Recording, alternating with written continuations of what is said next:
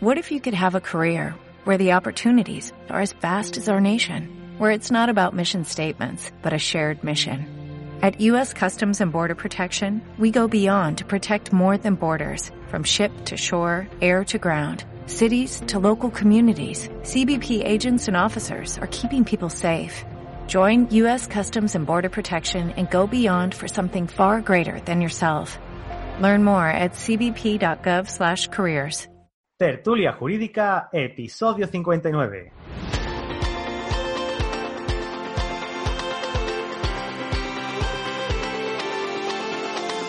Hola, buenos días y bienvenidos a Tertulia Jurídica, el podcast donde los profesionales del derecho se quitan la toga y comparten su visión sobre temas de actualidad.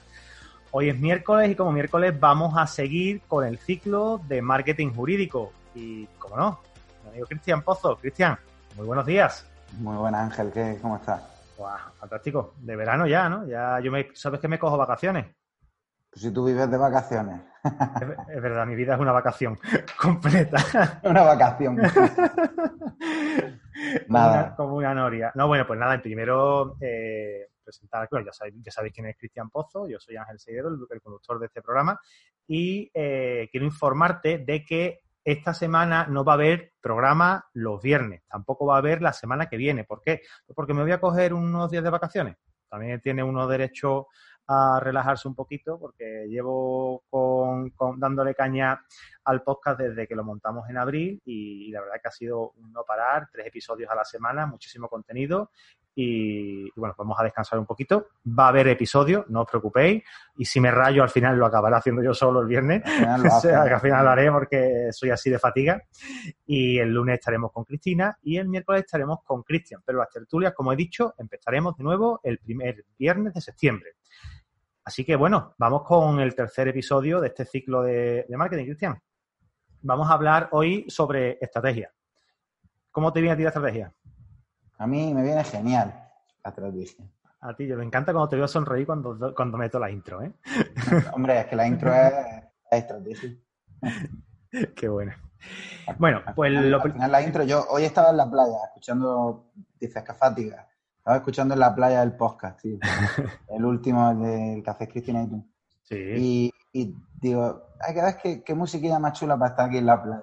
La cabecera de Tertulia.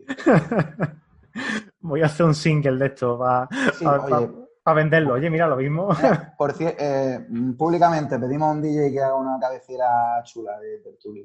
Tú tienes algún DJ conoces, ¿no? Sí, sí, sí, alguno, alguno. De Venga, hecho, pues dile, dile que me haga una, un remix guay y metemos a lo mejor algún día para el- algún episodio más movidito, le metemos el, la, la, la- la- el- la intro de tertulia con el pinchadita detrás.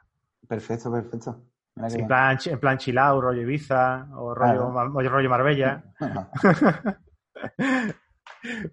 Muy bien. Pues la estrategia, lo que va a plantear la estrategia, pues va a ser simplemente, eh, por un lado, lo primero que tenemos que tener en cuenta es el plan de negocio. En este momento, pues, mm, Cristian y yo no nos vamos a poner aquí a esbozar el plan de negocio porque tiene muchísimo trabajo tú en tu casa. eh, y tú sabes eh, lo que lo que te estás a, a quién te estás dirigiendo y cuál es tu negocio en sí, ¿no? Y lo que sí quiero que tengas en cuenta es que el plan de negocio se compone básicamente de tres puntos, ¿vale? Eh, el servicio que ofrecemos, que es el que ofrecemos, como el segundo punto es a quién se lo ofrecemos, y el tercero es cómo lo vendemos o cómo, lo, o cómo hacemos llegar este producto al cliente. Eh, como te he dicho con Cristian, no vamos a entrar en esto porque ya es un despacho que está en funcionamiento y esto lo tiene más que, más que trillado tampoco podemos estar aquí de manera pública eh, aireando este tipo de, de contenido. Pero bueno, tú que estás en tu casa, como te he dicho, lo primero es el que ofreces, lo segundo es a quién se lo ofreces y lo tercero es el cómo se ofrece. Así que si algún día queréis que haga algo un poquito más amplio sobre este- el plan de negocio, eh, me lo comentáis por privado y le dedicaré un episodio especial únicamente a esto. El segundo de la estrategia es la estrategia competitiva. Aquí tenemos también, nuevamente, tres puntos. Eh, y esto puede traer polémica, ¿vale? Atención, number one, líder en costes. Vender a un precio inferior a tus competidores. Cristian, Nanay, Totalmente en contra. no vamos a coste. A No, coste no, no, sin duda no. Vale. Eh, eso no es, muchas veces eh, no es perder dinero, esos son, eh, negocios que van a volumen. En el caso nuestro es tiempo por dinero, prácticamente lo que se hace, tú alquilas tu tiempo por un, por un precio, que, no es que lo alquiles tal cual, sino que es el servicio y ese servicio te ocupa. Ya hemos hablado de esto en una ocasión, que es muy complicado tasar el tiempo que le dedicas a cada expediente. Claro, totalmente. Pero es que además es hay expedientes que te duran una hora en las manos y te aportan bastante, vamos, bastante dinero, hablando en plata, y otros que te suponen horas y horas de estudio, de trabajo, de y, y, te cuestan dinero. Y esto es así. O sea, es que... Eh, y, lo peor es que, no puede, es que no lo puedes saber cuando lo coges. Esto es como cuando te viene un cliente al despacho y, y tú estás contento por cómo ha salido el procedimiento y el cliente, el cliente a lo mejor te da un resultado negativo, te dice, no, no, estás descontento, aun tú sabiendo que has hecho un trabajazo. Igual que hay veces que tú no estás muy convencido y el cliente se va, se va muy satisfecho. Entonces, prácticamente lo mismo.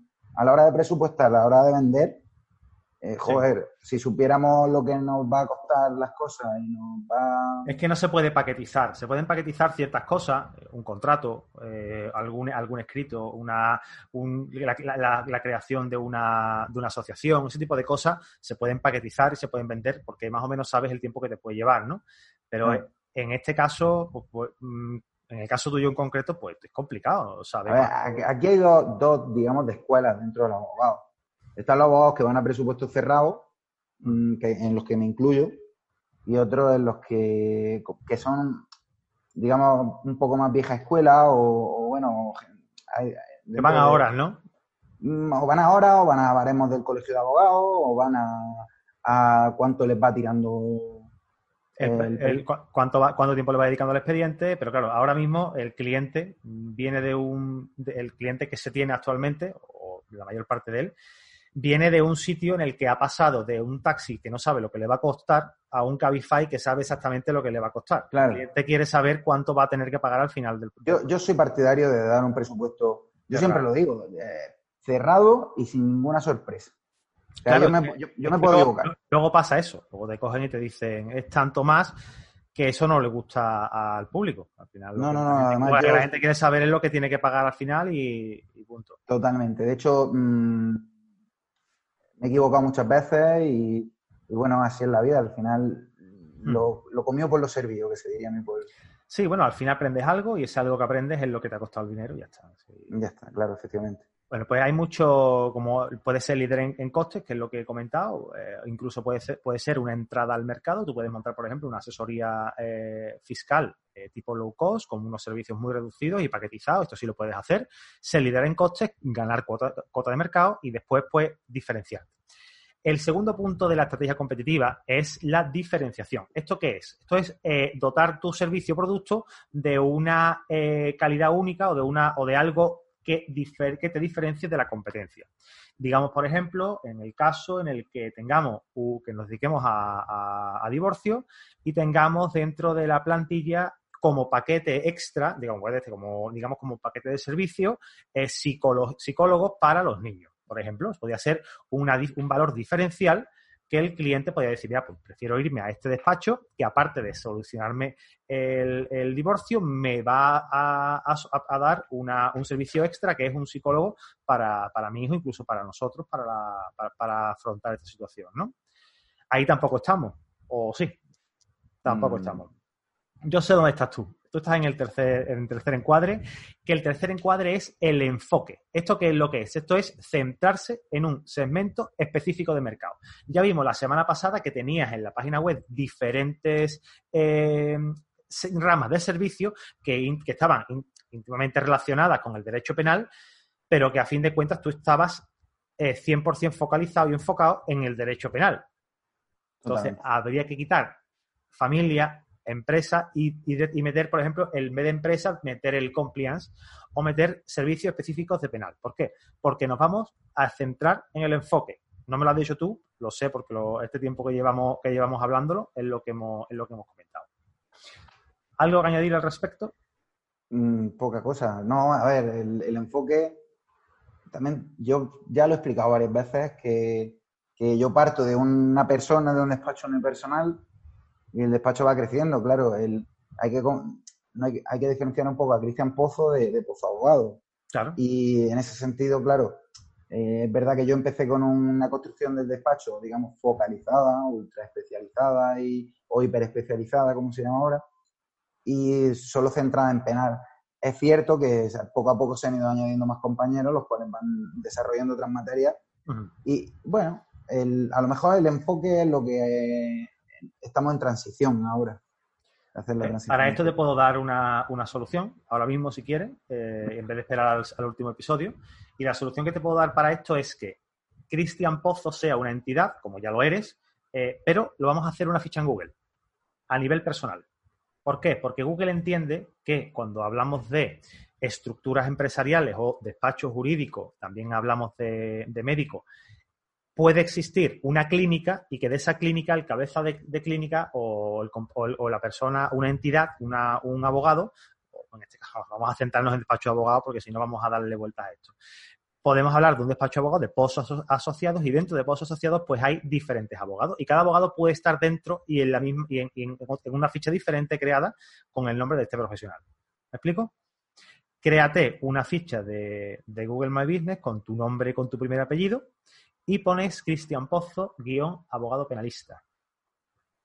Y ya la dotaremos de contenido, meteremos siempre las reseñitas y meteremos eh, una descripción que estás dentro de Pozo, pozo asoci, asociado, y que, asociado. asociado perdón, y que te dedicas al derecho penal como especialidad. Y ya empezamos a preparar la transición de despacho unipersonal focalizado en derecho penal a despacho pluri, eh, eh, multidisciplinar con una eh, rama muy centrada en derecho penal que eres tú el que la lleva. De esa manera empezamos ya la transición, que es la que tú me venías comentando estos episodios, estos episodios antes. Continuamos. Venga. De crecimiento. El tercer punto de estrategia eh, que me gusta dar es la estrategia de crecimiento. Eh, ahora mismo tú te encuentras en un momento en el que estás creciendo, has crecido mucho. ¿Cuántos sois ahora en el despacho? Pues seremos unos cinco. Cinco, vale. Y cinco mm. y, y, relativamente poco tiempo, me refiero. Sí. Eh, que, que, has tenido una, un crecimiento más, más exponencial en estos últimos dos añitos. Yeah. Eh, tú puedes ter, tener tres, tres, tipos también de, de, estrategia de crecimiento. Está la, la estrategia de crecimiento eh, intensivo, que esto es mmm, crecer mejorando lo que estamos haciendo, ¿no? El segundo, el segundo de esta estrategia es crecimiento integrado, que es crecer comprando otras empresas, que esta podía ser una solución de aquí a un futuro no muy lejano, el que tú vayas integrando otros despachos de profesionales que quieran eh, quedar, que, quedar que, que, que, quieran que tú les prestes algo más para que ellos complementen su servicio. ¿Me explico lo que te quiero decir? Asociar, asociar a nuevos eh, compañeros que estén ejerciendo de manera particular en su casa, en su, en su despacho y por motivos X o Y, cierre los despachos e integrarlos a tu red de, de, de, de aposos, abogados y asociados. A los asociados. A, a lo que de me... manera es que estas transiciones son lentas. Porque, sí, sí, esto eh, no es rápido. Esto la no, otra además, además, es que estructura, ya no solo la estructura a nivel laboral, el, el, el emplazamiento. Claro. El sitio, necesita un espacio más grande. Uh -huh. todo. todo eso lleva un, una, un, incremento de coste. Los costes, ya sabes, lo típico, ¿no? No, no solamente es el alquiler o la compra del, del sitio, en este caso, cuando hablamos de estructura de, lugar donde se ubiquen lo, los profesionales, sino que también conlleva un aumento de los gastos derivados del, del, del propio inicio de actividad. Es lo mismo, no es lo mismo alimentar de luz por poner algo sencillo y básico, una habitación de 20 metros cuadrados que alimentar 350 metros cuadrados aire acondicionado, luz y demás. Eh, los, los, típicos costes, costes estructurales, ¿no? El tercer, la estrategia de crecimiento es el crecimiento por diversificación. ¿Y esto qué es lo que es? Esta parte es la que a ti te interesa y es crecer con nuevos productos o nuevos clientes. En este caso, nuevos servicios, porque tú venías ofreciendo eh, servicios de abogado penalista, pero ahora vamos a añadir nuevos servicios, como son abogado de divorcios, o de, bueno, te iba a decir accidentes de tráfico, en este caso ya lo venía, lo venía haciendo y están muy relacionados con el derecho penal. Eh, también eh, cuotas a empresas, digamos, eh, igualas a empresas por asesoramiento eh, jurídico, en este caso es mercantil o será mercantil civil también alguna, en algunas ocasiones. Y, qué más? ¿Qué más servicio viene, quiere ofrecer?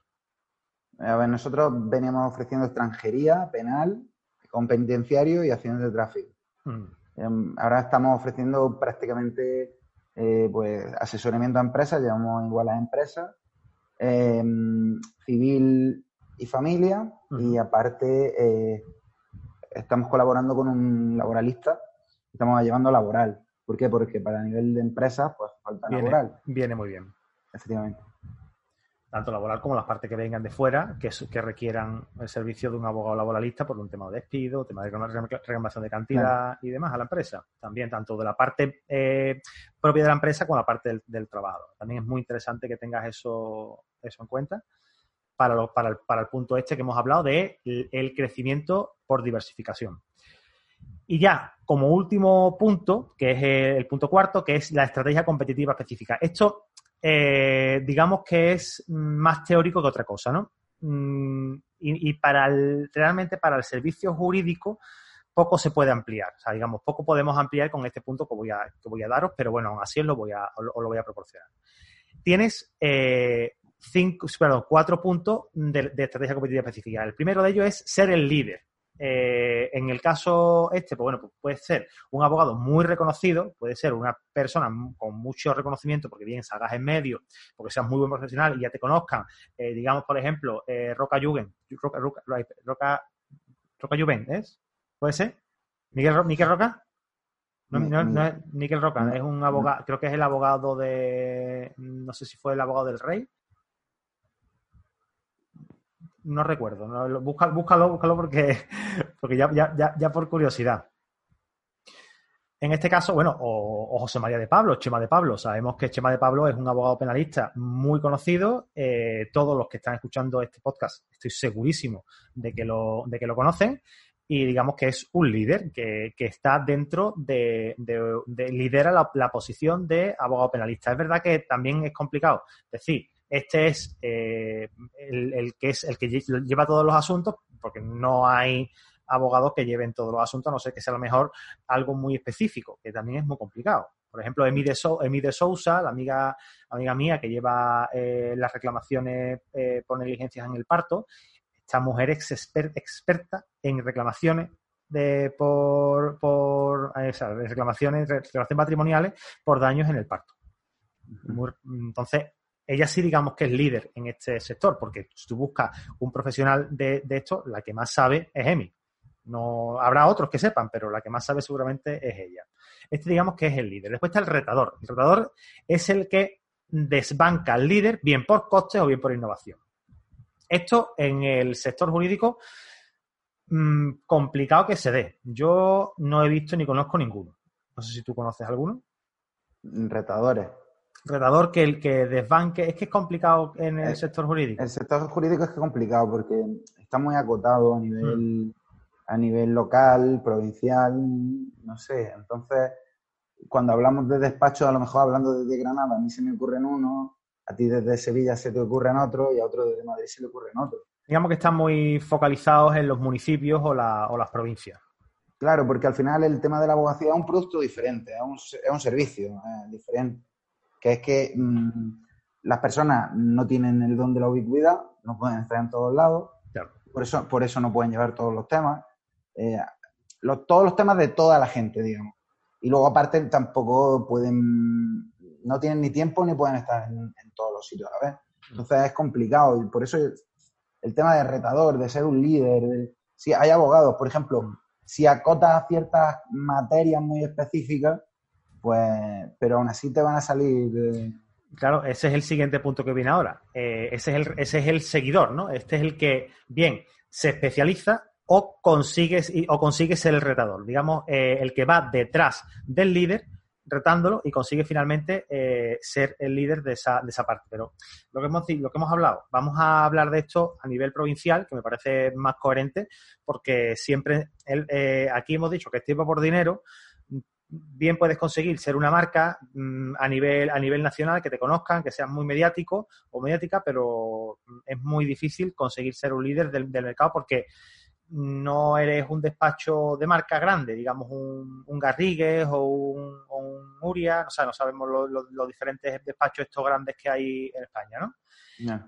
Y, ya como, como último, eh, ser especialista. Esta es la parte que tú sabes que a mí es la que más me gusta, ¿no? Sí, a mí también. La verdad es que vamos a ser el líder de un, de un segmento o de un nicho dentro, de, dentro del mercado, que es lo que nosotros estamos persiguiendo y es lo que venimos hablando desde prácticamente el primer episodio que ya hemos enfocado, que es tu, que es tu línea. Pero claro, ahora nos hemos dado cuenta de que no es lo que hablamos desde el primer momento. Empezamos a hablar con ser líder de despacho de abogado, de, de abogado penalista, y ya estamos hablando de, de tener un despacho que sea multidisciplinar pero que dentro de este despacho esté la parte específica que eres tú, que eres el líder en derecho penal o quieres ser el líder en tu provincia de derecho penal. Yo es que creo que al final los despachos multidisciplinares tienen que estar mm, eh, tienen que estar compuestos por especialistas. Claro. Esa es mi manera. No, claro, no. O sea, Sí, pero esa, es la parte de integración que te he comentado yo. Tú, por ejemplo, eres capaz de fichar a fulano de copas que es experto en derecho laboral, por ejemplo, ¿no? Y, te, lo traes, te lo traes a tu, a tu corporación, te lo traes a tu, a tu equipo para que trabaje contigo. Si ese hombre puede formar aparte un equipo de abogados laboralistas, porque tú no controlas ese, ese sector, y te puede echar una mano y podéis montar la parte laboral, la estructura, la pata laboral del, del despacho, con él, pues ya lo tienes de asociado. Claro. Sí, sí, pero es que bueno, hay despachos, hay despachos en los que una persona, como lo que comentaba Cristina en, un post, en un podcast, eh, al menos hay que, hay que dominar dos, dos, dos jurisdicciones, dos materias. Eh, hay abogados que dominan cuatro, pero es que dominar es una palabra muy subjetiva y muy... Yo es que dominar lo llamo al conocimiento... Es lo, que, hablamos el otro día de la biblioteca. Tú llegas a una, a, una fila de la biblioteca, de la biblioteca de Derecho Penal, y tú sabes perfectamente dónde está ese, ese, tipo. Llega uno de laboral y se mete en tu biblioteca y le dices de un delito de tal y lo mismo no, no se ubica al final lo encuentra, pero... Sí, pero es diferente. Entonces, es como lo que hablábamos del tiempo. Cuando hablábamos antes de poner el tiempo, yo me acuerdo de un compañero que decía que a mí esto me ha llevado a hacerlo 10 horas. Y yo decía, joder, claro que te ha llevado 10 horas, porque no tienes ni idea. Mm, tú esa carencia no se la puedes cobrar a un cliente. Entonces, es una pescadilla ahí que se muerde la cola en cuanto a tiempo y sapienza. Mm. Eh, entonces, eh, un especialista conoce el ruedo, conoce el campo y, hombre... ¿Se pueden conocer dos jurisdicciones? Sí, pero quizás yo, creo, yo, creo, yo creo que lo dice, Cristina lo comentaba, por el hecho mm, no, de, no de ser especialista, sino de, de cara a poder sobrevivir, porque ya sabemos la competencia tan ardua y tan dura que hay en el sector y, y como tú lleves únicamente divorcio, pues al final tu, tu, tu círculo de acción llega donde llega. Lo mismo sí, dentro de 10, 15 años, cuando ya te conozca todo el mundo que ha llevado 300 divorcios, pues sabrán que eres muy bueno, muy buena y sabrás que eres especial. De cara a sobrevivir, de cara a sobrevivir es un poco lotería también, ¿eh? O sea, me, refiero, hay gente que sabe hacer muchísimas cosas y no sobrevive. Hay gente que sabe hacer una y, le va bastante bien. Hmm. Entonces, por eso te digo que también hay otras cualidades aparte del saber que, están un poco, que se hablan poco de ellas. ¿Vamos a hablarla? ¿Quieres hablarla?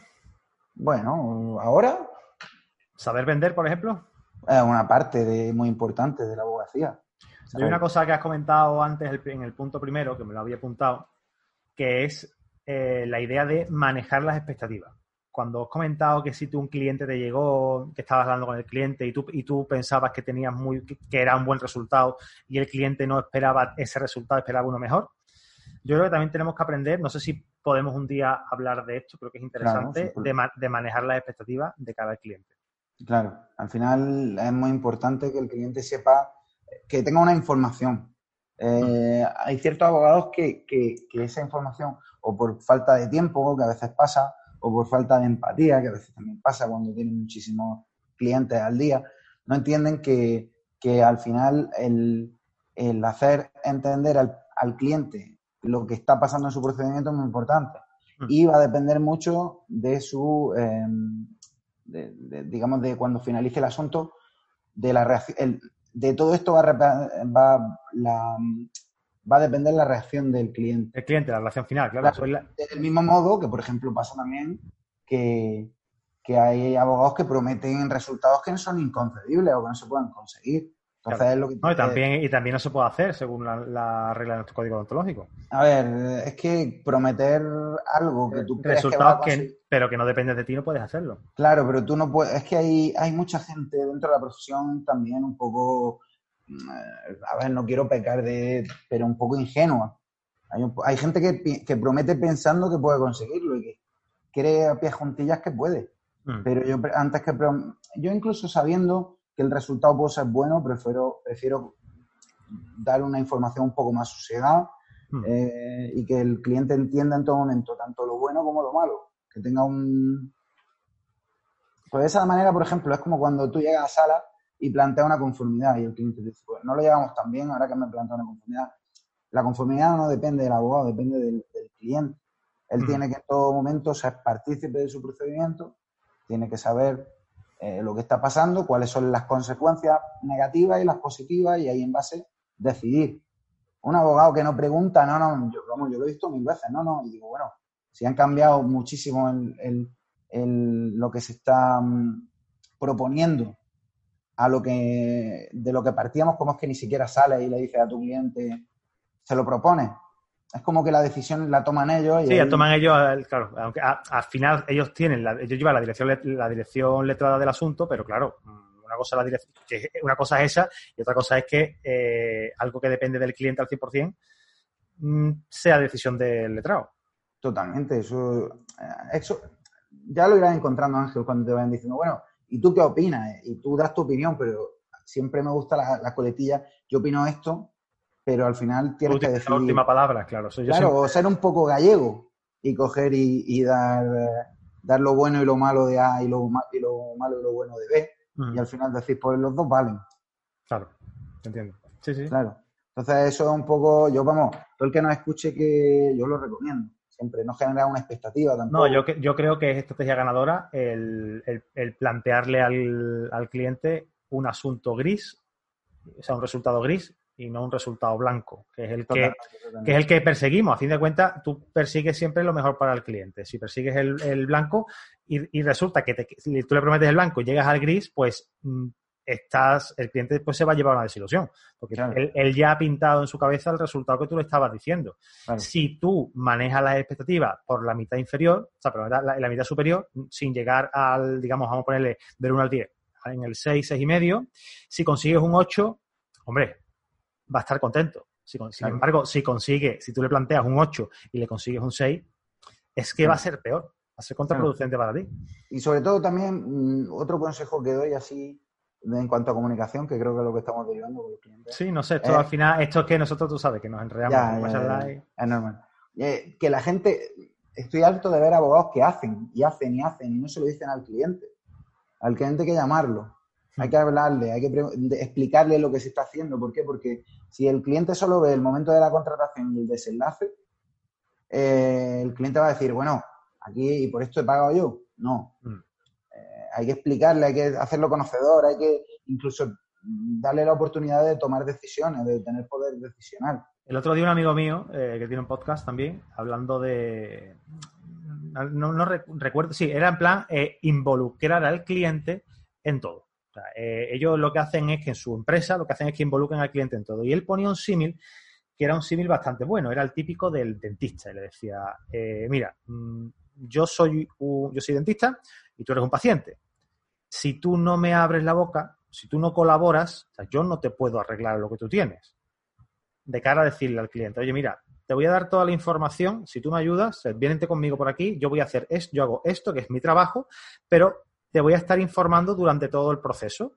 Cuando lleguemos al final, tú habrás visto la cantidad de trabajo que tiene y que el precio que te estoy cobrando es acorde al trabajo, porque si tú me ves, lo que has dicho, me ves la primera, el primer día y no me ves hasta dentro de seis meses y aquí, y, adiós muy buena, mm. pues dice, él, ¿qué, va a decir el cliente?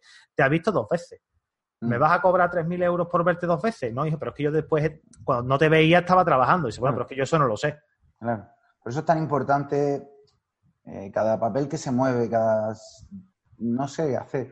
eh, creo que es importante de cara a que un cliente se sienta atendido, se sienta a gusto y te Mm. valore y, y destacar en ese mercado en el cual pues es tan difícil destacar. Sí, porque además tú vas manteniendo una conexión eh, continua con el cliente y no se olvida de ti. Esto te sirve también de, de- de- de marketing, porque tú vas dándole al, al cliente, le vas, te vas comunicando con él, le vas, le vas mandando información, y si ponte el caso que este hombre resulta que le comenta a alguien, mm, un abogado, va a decir, "Ostras, pues mira, pues hace cuatro días me envió un WhatsApp. claro, efectivamente, era un, un anuncio con patas, ¿no? Un anuncio continuo. Claro. Yo, yo escuché, escuché una vez eh, a un profesional decir que los abreviados eran, eran el mejor procedimiento dentro del penal para con los clientes, porque eran, eran bastante largos. Y, y durante ese momento seguía la persona en el despacho teniendo contacto con el abogado.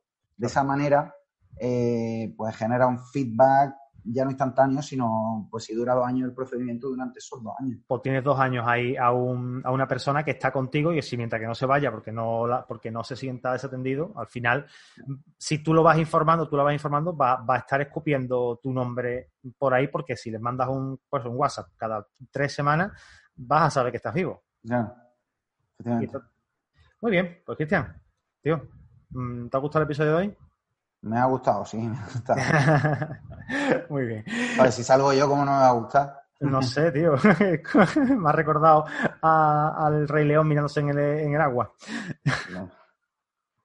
Muy bien, pues nada, muchísimas gracias por el ratito, tío, y a ti que nos estás escuchando, darte las gracias por haber aguantado hasta el final, recordarte que te puedes suscribir al podcast, estamos en Spotify, estamos en iBox, en iTunes, y te damos las gracias por las valoraciones de 5 estrellas que nos hacéis en todas las plataformas. Si queréis colaborar, si queréis veniros un día a charlar con nosotros, simplemente tertuliajurídica.com, contacto y, yo mismo me encargo de, hablar con ustedes y agendamos una, una cosita, ¿vale? Una, una tertulia. Si queréis también proponer algún tema, tenéis alguna duda jurídica, alguna, duda legal, igualmente me escribís y, y lo solventamos. Familia, pasad buena semana. Chaito. Hasta luego. Chao, chao, chao.